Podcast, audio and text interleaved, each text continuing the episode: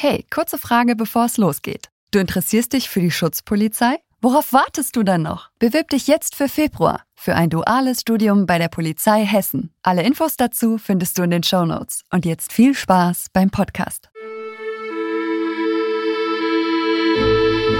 Hey, ihr da draußen! Sperrt die Lauscher auf! Willkommen bei Kugelsicher, dem Copcast der Polizei Hessen. Hört hinter die Kulissen. Kein Gelaber, alles echt. Feinster Einblick in den Alltag der Polizei Hessen. Authentisch, ehrlich, direkt, hart. Ganz schön krass. Und auf jeden Fall kugelsicher. Hallo und herzlich willkommen zu Kugelsicher, dem Copcast der Polizei Hessen. Ja, es gibt so Bereiche, zum heutigen Thema kann man das auf jeden Fall sagen, die machen viele als Hobby total gerne und nur ganz, ganz, ganz wenige als Beruf. Und unser heutiges Thema, das ist so eins, es geht nämlich ums Tauchen. Genauer gesagt natürlich ums polizeiliche Tauchen. Und heute tauchen wir ab mit Polizeioberkommissar Jens vom Hessischen Bereitschaftspolizeipräsidium. Hallo Jens, ja, jetzt habe ich ja, fast mich schon verhaspelt. Kein Problem, einen wunderschönen guten Tag. Hallo. Ja, wir sind heute Buddies, so sagt man, glaube ich, im Tauchen. Ja, genau, richtig. Du bist ja Hobbytaucher, wie ich mitbekommen habe. Das stimmt. Ja, und ich mache das neuerdings auch als Hobby und vorher äh, als Beruf. Das, das finde ich schon super spannend, dass du das jetzt erst als Hobby machst, aber du bist das beruflich. Also da kommen wir gleich drauf. Äh, spannender Werdegang. Und wie viele Meter gehen man heute runter? So heute? Geschätzt, ja. Ah, ich glaube, wenn wir richtig tief gehen, dann sprengen wir den Rahmen von einer halben Stunde deutlich. Also, also bleiben wir noch mal so ein bisschen an der Oberfläche. Zehn Meter. Ja, zehn Meter ist gut. Zehn, zehn. Okay. Ja, alles rund ums Thema Tauchen äh, im polizeilichen Kontext, wie tief man taucht und ja, was man da alles macht. Darum geht es heute. Schön, dass du da bist. Stell dich doch am besten mal persönlich erstmal vor. Ja, ich bin der Jens, ich bin 34 Jahre alt und Angehöriger der dritten Bereitschaftspolizeiabteilung in Mülheim. Das ist auch kein Zufall, denn in der dritten Bereitschaftspolizeiabteilung ist die technische Einheit und dazu gehört auch ihr, die Polizeitaucher. Genau, die einzige technische Einsatzeinheit in Hessen.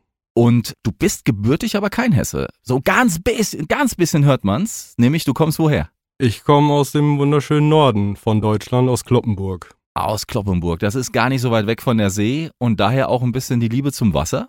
Schwimmen kannst du aber trotzdem, denn das gehört zum Tauchen auch dazu. Ja, ist schon gut, wenn man schwimmen gut. kann, ja, ja, auf jeden Fall. Und was du sonst noch so kannst, darüber reden wir jetzt. Aber zuerst kommt natürlich eine Runde des berühmt-berüchtigten. Ja, gut, dann lass dich jetzt überraschen. Hier kommt der Keyword Schnellschuss. Ich baller in kurzer Reihenfolge Wortpaare raus und du antwortest so schnell wie es geht und suchst dir ein Wort raus. Okay. Bereit? Bereit. Dann geht's los. Plattensee, Balaton oder Gardasee? Gardasee. Batman oder Superman? Superman. Monopoly oder Mensch ärger dich nicht? Monopoly. Wohnmobil oder Ferienwohnung? Ferienwohnung. Schokolade oder Gummibärchen? Bäh. Bundesliga oder Formel 1? Bundesliga. Schwimmen hatten wir jetzt nicht dabei. Äh, Schokolade oder Gummibärchen? Bäh. Du bist kein Süßer. Nee, ich bin eher so der herbe, salzige Typ. Ja, passt Norddeutschland ja dann, passt halt. ja auch wieder. Genau, das ist ja super. Ja, und beim, beim Balaton oder Gardasee, da war jetzt nicht so, dass du gesagt hast, gar nichts, sondern eher mehr. Dein Element im beruflichen Tauchen ist auch nicht das Meer und auch nicht seltener der See ist wahrscheinlich mehr der Fluss, ne? Ja, genau. Also ab und zu hier in Hessen haben wir natürlich auch ein paar Seen, die wir abtauchen, aber Frankfurt am Main, ja, sagt's ja schon, der Main, der wird oft von uns dann auch betaucht. Aber neben der Polizeitaucherei bist du eigentlich ein normaler Polizist und hast auch den normalen Werdegang des Polizisten gemacht. Das heißt, du hast die Schulbank gedrückt bei uns, du hast studiert und bist Polizeioberkommissar. Wie kam es dann, dass du dort bist, wo du jetzt bist, nämlich bei der technischen Einsatzeinheit? Ja, wie kam es dazu? Also damals war mein Wunsch, in die Bereitschaftspolizei nach Mülheim zu kommen. Dann wurde ich der technischen Einsatzeinheit zugelost sozusagen. Es gab insgesamt zwei Personen oder zwei Absolventen vom Studium, die dann halt zur TE gekommen sind. Eine freiwillig, ich wurde zugelost und muss ehrlich sagen, ich war auch nicht, nicht so überzeugt davon, dass ich da lange bleiben werde. Aber die Arbeit da und die Leute da haben mich dann schon umgestimmt. Ja? Also das ging relativ schnell, dass ich dann richtig Lust hatte, das, was da gemacht wurde, auch ja selber zu machen. Kam dir das erst zu speziell vor? Wolltest du eher lieber eine ganz normale Polizeiarbeit machen, in Anführungszeichen? Oder was hast du zuerst gedacht, warum du da nicht lang bleibst?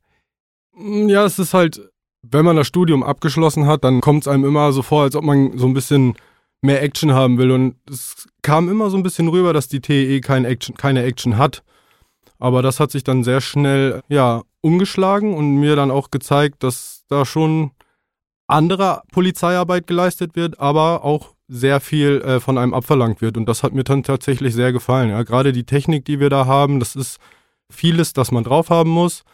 Das ist schon ordentlich, ja. Da kannst du vielleicht gerade mal beschreiben, weil das ist natürlich nicht nur so, dass der Tauchdienst bei der TEE e ist, sondern da gehören noch ein paar andere Bereiche dazu. Kannst du die ganz kurz mal unseren Zuhörerinnen und Zuhörern erläutern? Also wir sind erstens unterteilt in drei Gruppen. Das ist einmal die Wasserwerfer-Sonderwagengruppe, dann die Informa Information- und Kommunikationsgruppe und dann natürlich wir als technische Gruppe. Die technische Gruppe hat dann noch ein breites Spektrum in Form von Absperrungen aufbauen, Absperren, also Sperrungen beseitigen. Dann sind wir auf dem Wasser mit Booten unterwegs, unter Wasser als Taucher und über Wasser mit Hubsteigern, wenn sich Personen halt in Bäumen befinden und da gerettet werden müssen. Dafür bin ich mittlerweile sogar Ausbilder für die Hubsteiger. Ja, also wir haben ein richtig breites Spektrum an Aufgaben, die wir abdecken müssen. Du bist jetzt aber nur beim Tauchdienst oder was machst du noch? Äh, bei uns wird multifunktional ausgebildet, sagen wir immer. Das heißt, ich, wie gesagt, schon Hubsteiger-Ausbilder. Also ich bilde Leute aus, die damit, danach den Hubsteiger auch äh, bedienen können. Ich kann Sperren aufbauen in Form von Gittern, ja. Ich kann Sperren beseitigen, weil ich auch einen Maschinenführer jetzt äh, gemacht habe. Ich bin Taucher, also wirklich ein breites Spektrum, das da abgedeckt wird. Heute in der Folge geht's aber natürlich schwerpunktmäßig um das Tauchen. Und wie wird man jetzt dann innerhalb der technischen Gruppe Taucher? Meldet man sich dafür oder du hast gesagt, du wurdest ausgelost, äh, wird dann gesagt, wir möchten gerne, dass du Taucher wirst? Also ausgelost wurde ich halt dann tatsächlich für die technische Einsatzeinheit. Was danach kommt, kann sich quasi jeder selber so ein bisschen auch bereitlegen. Ja, also ich hatte Interesse dann die Sachen, die angeboten wurden, zu machen. Wir brauchen für jede Aufgabe eine spezielle, äh, spezielle Grundausbildung. Und irgendwann wurde ich dann halt gefragt, ob ich mir vorstellen könnte, den Tauchlehrgang zu machen. Und da habe ich auf jeden Fall gesagt, klar, also wasseraffin und äh, unter Wasser habe ich mich auch wohl gefühlt. Und dann habe ich gesagt, klar, das mache ich gerne. Und da hatte ich dann auch Bock drauf. Und dann hatte ich das Glück, dass ich einen Lehrgangsplatz in Hamburg bekommen habe. Jetzt, jetzt stelle ich mir vor, viele können ja, wie gesagt, in der Freizeit auch tauchen und sagen sich dann, oh, das wäre vielleicht mein Ding und das will ich äh, unbedingt dann machen. Würdest du sagen, ist es vielleicht gar nicht so gut, dass man vorher schon mal freizeitmäßig getaucht ist und man lernt es hier bei der Polizei komplett neu? Oder wie hast du das empfunden? Also ich glaube, es ist schon ein Vorteil, wenn man privat auch schon ein bisschen Taucherfahrung hat.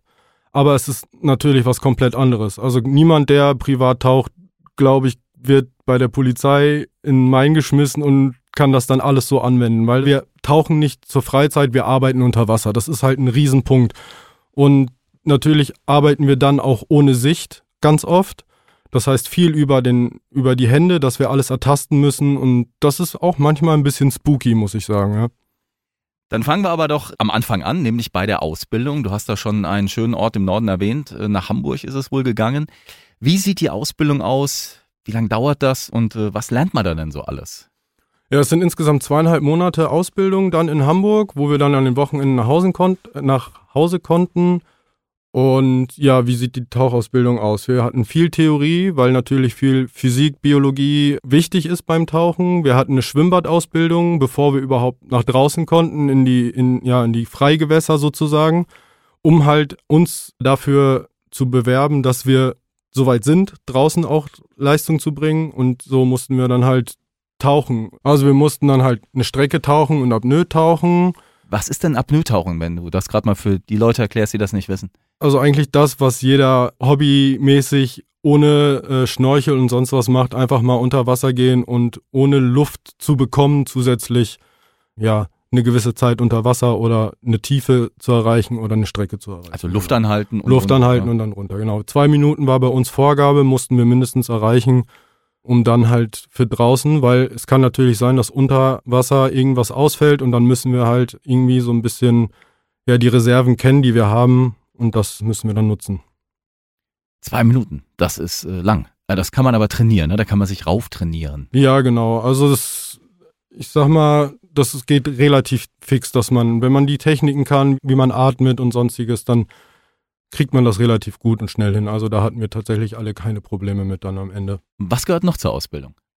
Ja, genau. Nach der Hallenausbildung wird dann halt geschaut, dass wir draußen anfangen, vernünftig uns zu tarieren. Wir gehen auf eine gewisse Tiefe. Wir müssen halt versuchen, die Tiefe zu halten, weil gerade wenn man in Gewässern ist, wo man vielleicht auch nicht so viel Orientierungspunkte hat, muss man auf einer Höhe bleiben. Das hat dann auch wieder was mit dem Druck und sowas zu tun. Dann wurde uns beigebracht, wie wir natürlich mit unseren Leinführern kommunizieren. Ja, Leinführer, also wir gehen niemals frei ins Wasser. Wir haben immer jemanden da, mit dem wir kommunizieren können. Das ist unser Leinführer, der draußen steht.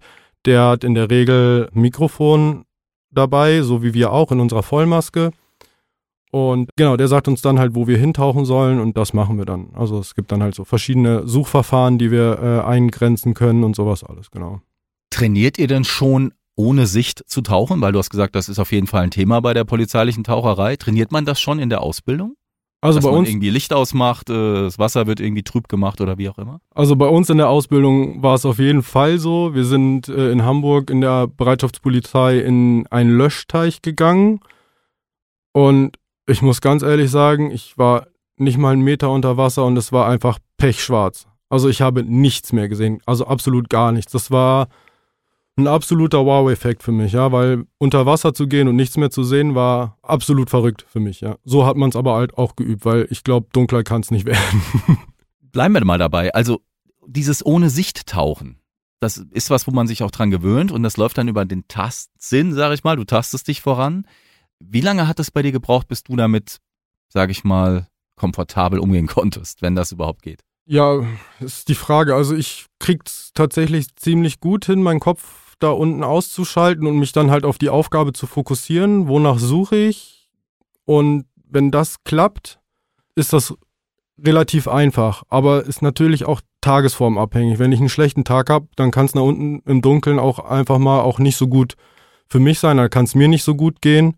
Und dann muss man da halt auch offen und ehrlich sagen, nur ich kann heute nicht und dann wechselt man auch mal den Taucher durch. Also da müssen wir ehrlich sein, weil das auch für die Psyche auch ganz schön anstrengend ist, ja. Gehört da auch was Sportliches bei der Ausbildung mit dazu, dass man irgendwie da Sport machen muss, sich äh, körperlich fit halten muss? Ist das ein Thema? Ja, wir waren regelmäßig laufen und haben halt auch uns soweit körperlich fit gehalten. Allerdings muss man dazu sagen, wenn man taucht, ist das schon eine körperliche Belastung sehr extrem und davor und danach soll man eigentlich gar nicht so viel Sport machen. Deswegen hat sich das relativ in Grenzen gehalten.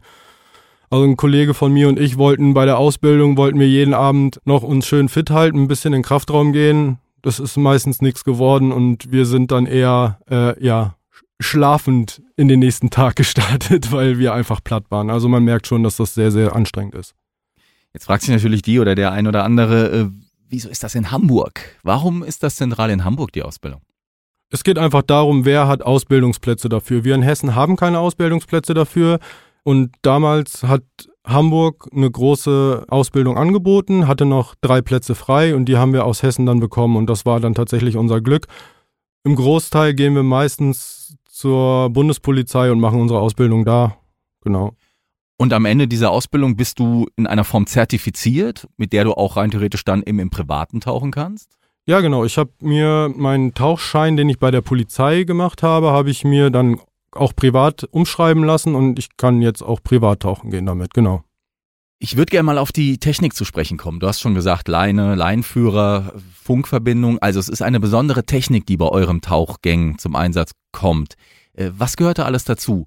Jeder Taucher weiß, es gibt Nassanzüge, ne, da wird man nass und die Körperflüssigkeit wärmt einen so innerlich ein bisschen so und die, das Wasser, was zwischen dem Anzug und Körper ist. Dann gibt's aber auch die Trockentauchanzüge und das habt ihr, glaube ich. Ja, es geht dabei vor allem um diese Kontaminierung von Gewässern. Wir gehen halt in Gewässer rein, wo nicht sicher ist, ist das Wasser gut für uns. Ja, es kommt in die Ohren auf jeden Fall. Es gerade wenn wir keinen Trockentauchanzug anhaben, wir bergen ja auch äh, Wracks oder sowas, da ist Öl drin. Das sind alles Sachen, die uns natürlich schaden können und deswegen gehen wir halt mit Trockentauchanzügen rein, die uns natürlich auch bis viel kühleren Temperaturen wärmen, aber hauptsächlich unseren Körper halt vor Kontaminierung schützen. Dann arbeitet ihr mit Vollmasken, also ihr habt keine normale äh, Brille, eine Taucherbrille auf, die nur Nase und Augen umschließt, sondern ihr habt eine Vollgesichtmaske, ne? Ja, genau. Das ist halt auch der Grund. Erstens umschließt es das Gesicht komplett. Wir haben dann noch die Kopfhaube dazu auf, also dass wirklich jeder Körperteil auch geschützt ist. Und in dieser Vollmaske befindet sich dann halt auch ein Mikrofon, mit dem wir dann mit unserem Leinenführer über eine Telefonleine, mit dem Tauchertelefon sozusagen, äh, kommunizieren können ist ein bisschen einfacher als Leinzugzeichen, weil man halt auch viel genauere Sachen äh, kommunizieren kann. Leinzugzeichen heißt, er würde zweimal dran ziehen, das bedeutet für dich äh, auftauchen oder oder Genau, weiter, einmal oder? ziehen heißt zum Beispiel, ich habe einen Notfall. Aha. Ja, wenn das Mikro ausfällt, ist das natürlich das Wichtigste. Wenn irgendwas los ist, einmal ziehen, Notfall, dann weiß der, okay, da ist irgendwas nicht richtig und dann kann der oben schon Bescheid geben, dass der Taucher, Rettungssanitäter dann vor Ort äh, sich schon mal bereit macht, falls irgendwas mit mir sein sollte, dass ich da auch Hilfe bekomme.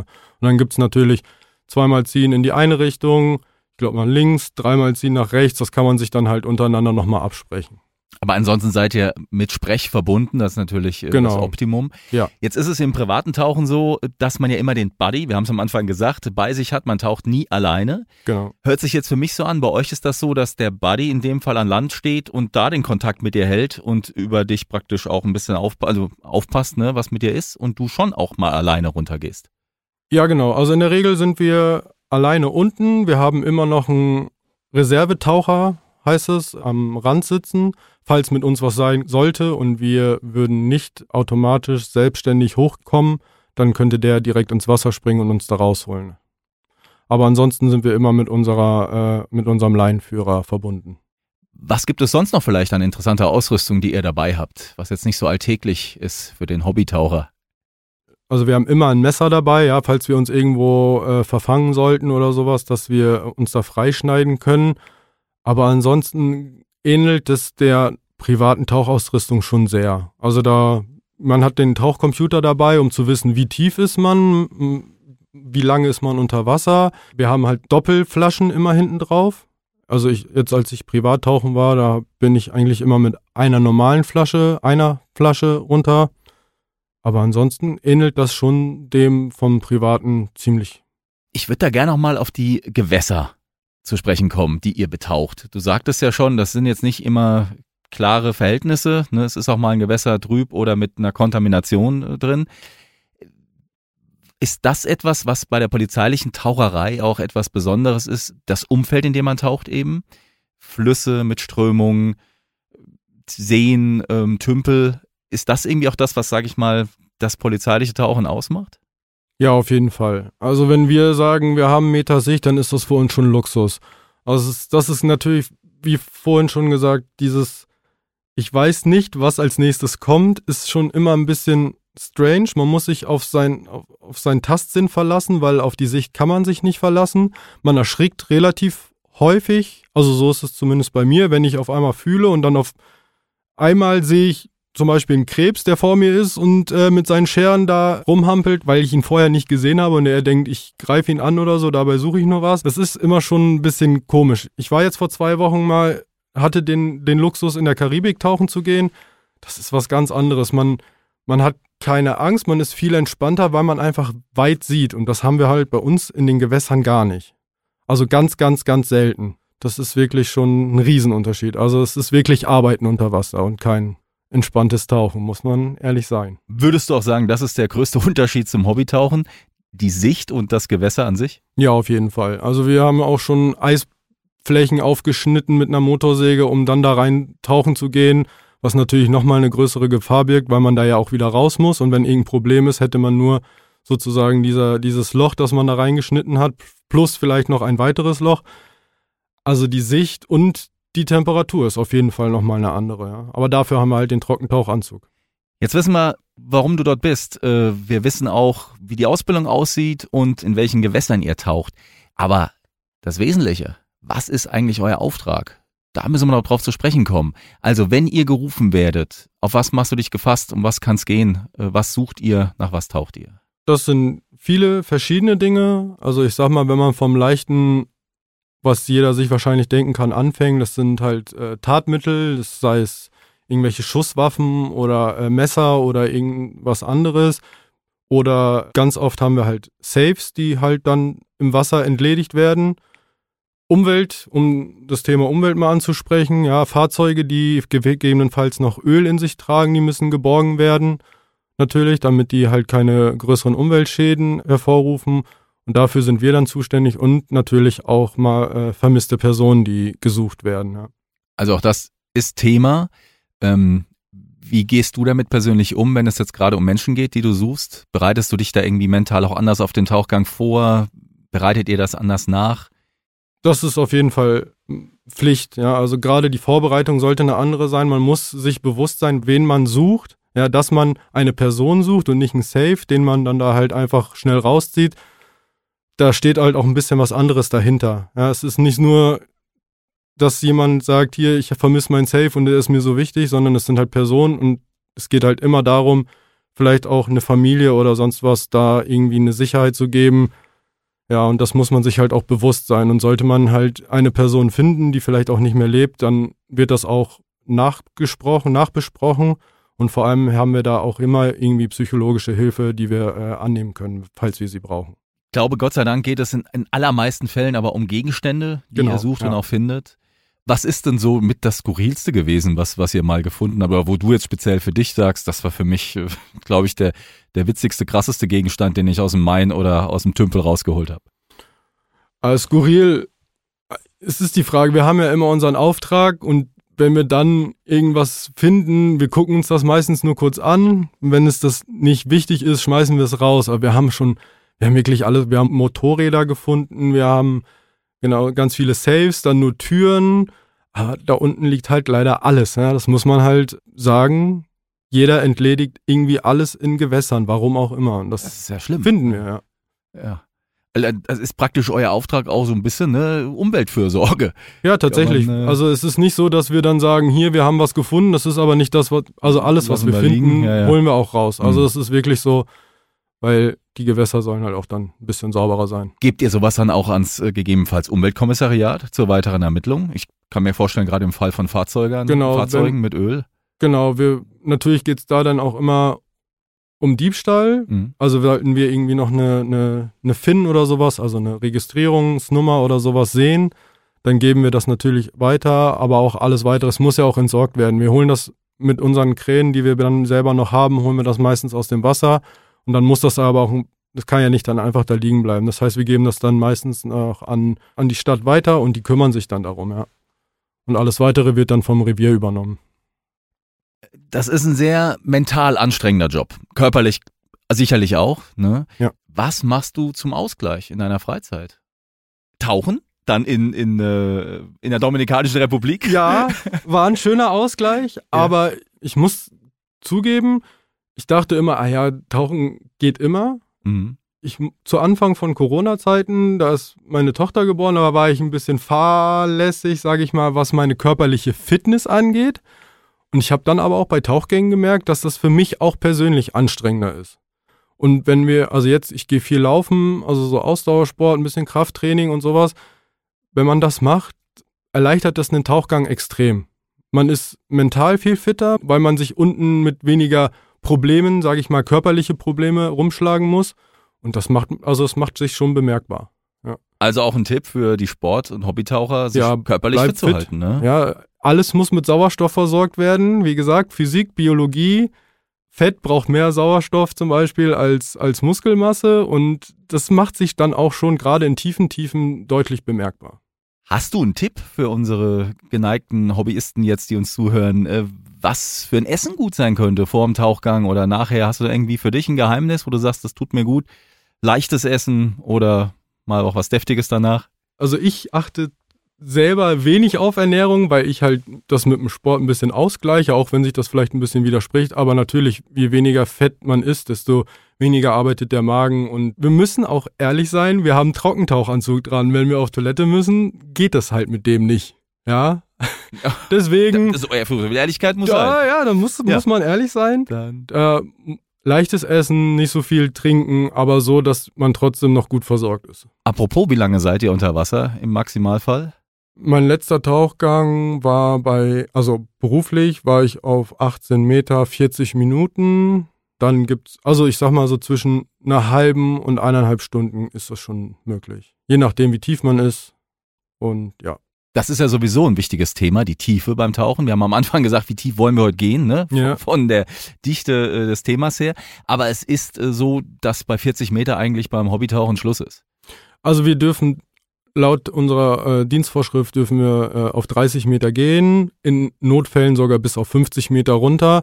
Aber tiefer ist dann wirklich, es ist ein Verbot. Tiefer als 50 Meter dürfen wir nicht, weil dann auch der Sauerstoff in der Flasche toxisch werden kann, ja. Und da äh, ist dann halt bei uns auch einfach vorbei. Wenn wir Gift einatmen, leben wir nicht lange. Es ist einfach Fakt. Ist das Teil des Trainings, also auch mit, mit eventuell solchen Extremsituationen umzugehen, Tauchunfall oder Notfall medizinischer Art? Wir sind einmal im Jahr in der Regel am Edersee, wo wir dann halt unsere tiefen Tauchgänge auch machen. Wie Da- tief geht ihr da? Dann? 30 Also Meter, Edersee? 30 Meter, genau. Mhm. Wenn man die Möglichkeit hat, wir hatten das in Hamburg, bei der Ausbildung sind wir in der Druckkammer bis auf 50 Meter gegangen. Also da merkt man schon, wir haben eine Stimme gehabt wie eine Mickey Maus, was da auch auf den Körper einwirkt. Aber sowas sollte auf jeden Fall geübt werden. Auch mal den, die Notflasche betätigen, dass man nach oben schießt und wie sich das alles, also wie das alles reagiert, sind schon Sachen, die muss man üben, weil wenn man es nicht übt, kann man es halt auch nicht. Und dann ist man vielleicht überrascht, was passiert. Fazit für dich: Hobbytauchen in der Domrep, berufliches Tauchen im Main. Du machst beides gern oder du sagst, hat einer mit dem anderen nichts zu tun und schön, dass es das gibt und gut, dass ich das als Beruf habe? Ich mache beides sehr gerne, habe ich gemerkt. Ja, es war mein erster äh, Urlaubstauchgang. Aber ganz ehrlich, das sind zwei unterschiedliche Paar Schuhe. Es ist, wie gesagt, Tauchen und Arbeiten unter Wasser. Ja, Jens, so langsam siehst du meinen Daumen nach oben zeigen und das heißt in der, Da- in der Tauchersprache nicht Ja. Thumbs up, es ist alles super, sondern Wir tauchen jetzt wieder auf. wir tauchen genau so langsam auf. Der Tauchgang hat mir super viel Spaß gemacht mit dir und Das es war mich. sehr interessant. Äh, Ich glaube auch für Menschen, die der Taucherei äh, zugeneigt sind und da sich auch ein bisschen auskennen, das Feld der polizeilichen Taucherei kennenzulernen. Eine letzte Frage, das ist eigentlich weniger eine Frage, weil du weißt natürlich sofort die Antwort, aber damit wir mal dieses Rätsel für manche Unwissenden lösen, in der Flasche des Tauchers befindet sich was genau, weil ich kenne ganz viele Filme, da ist mir, geben Sie mal die Sauerstoffflasche oder die Sauerstoffflasche wird leer. Was ist in der Bottle? Es ist äh, Druckluft Druckluft. sozusagen. Es ist nur Luft, ne? Es ist nur Luft. Komprimierte Luft. Genau. Also, also die Zusammensetzung, wie wir sie hier auch atmen. Gibt natürlich noch andere Mischungen für Genau. technisches Für- Tauchen, aber das betrifft Da auch sind nicht dann, die dann sind Polizei. dann sogar Gase dabei Ja. und sowas. Das ist eine ganz eigene Welt und da tauchen wir auch dann nicht ab. Also auch der Polizeitaucher taucht nur mit Luft. genau. Sehr schön.